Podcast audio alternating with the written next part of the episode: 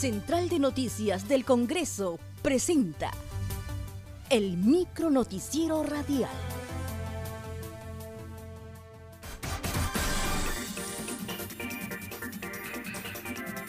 ¿Cómo están? Les saluda Raquel Salazar. Hoy es viernes 28 de febrero y a continuación las principales noticias del Congreso de la República.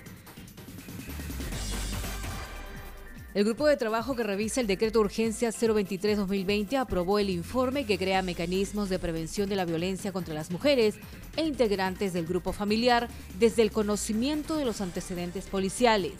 Wilka dijo que la medida es una herramienta de protección contra la violencia de la mujer porque la víctima puede acceder a las denuncias policiales de su pareja. La legisladora se mostró preocupada porque la norma consigna que si la información trasciende a la víctima a un tercero, puede ser denunciada. Sí, se ha aprobado tal cual, solamente hay algunas recomendaciones que nos preocupan en realidad de la redacción del decreto. Este decreto trata, es una medida nueva que ha anunciado el Ministerio de la Mujer eh, en relación a que una víctima, no una víctima, cualquier mujer puede acceder a las denuncias policiales de una persona que es su pareja. Y el argumento que da, porque ustedes saben que esta información es reservada, nadie puede acceder a las denuncias que uno le han hecho a nivel de la policía, uno tiene el derecho de intimidad y la reserva. Entonces hay un derecho que se está de alguna manera eh, flexibilizando para que una mujer pueda acceder a esa información para saber quién es finalmente su pareja. De repente es una persona que no conoce del todo y quiere saber si antes ha sido denunciada y por qué ha sido denunciada. Entonces esto realmente tiene un objetivo concreto, se va a ayudar a disminuir porque se presenta este decreto como una herramienta de prevención frente a la violencia. Pero sí hay algunas cosas que nos preocupan, justamente por los candados que se están poniendo para evitar que se use esa información. Algo que nos preocupaba y lo hemos puesto en el informe es que se está señalando en el decreto de urgencia que si esa información trasciende a la víctima, es decir, que a mí me da la información sobre los antecedentes policiales de mi pareja o futura pareja, si esa información llega a un tercero, que no soy yo, este, yo puedo ser denunciada civil o penalmente. Y eso nos parece que la verdad eh, le quita pues el sentido a, esa norma, porque yo quiero usar esa información de repente para protegerme. He descubierto que mi pareja es un agresor y se lo cuento a mi familia, a mi hermana, a mi mamá, a alguien que pueda darme un consejo.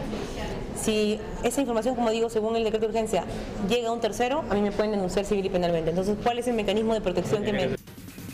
En otras noticias, el grupo de trabajo que establece medidas en materia de los recursos humanos del sector público aprobó el informe de evaluación del decreto de urgencia 016-2020.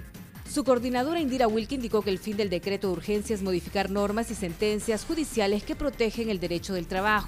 Sí, porque tiene varios aspectos que nos parecen que son inconstitucionales.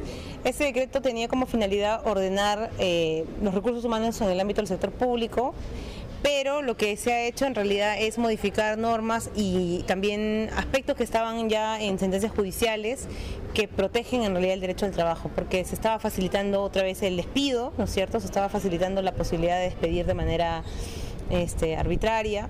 Eh, se estaba modificando un conjunto también de, temas que tienen que ver con los derechos ganados ya por los trabajadores del ámbito público. Entonces, esos aspectos, esos artículos, el 3 y el 4, han sido planteados para que sean derogados. ¿no? Esa es sobre todo la conclusión principal del informe.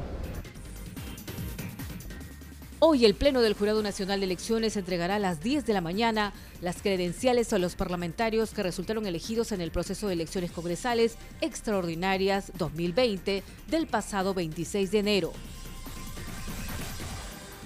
El acto se realizará luego de que los jurados electorales especiales culminaran con las proclamaciones descentralizadas de resultados y de que estos queden firmes en el Pleno del Jurado Nacional de Elecciones.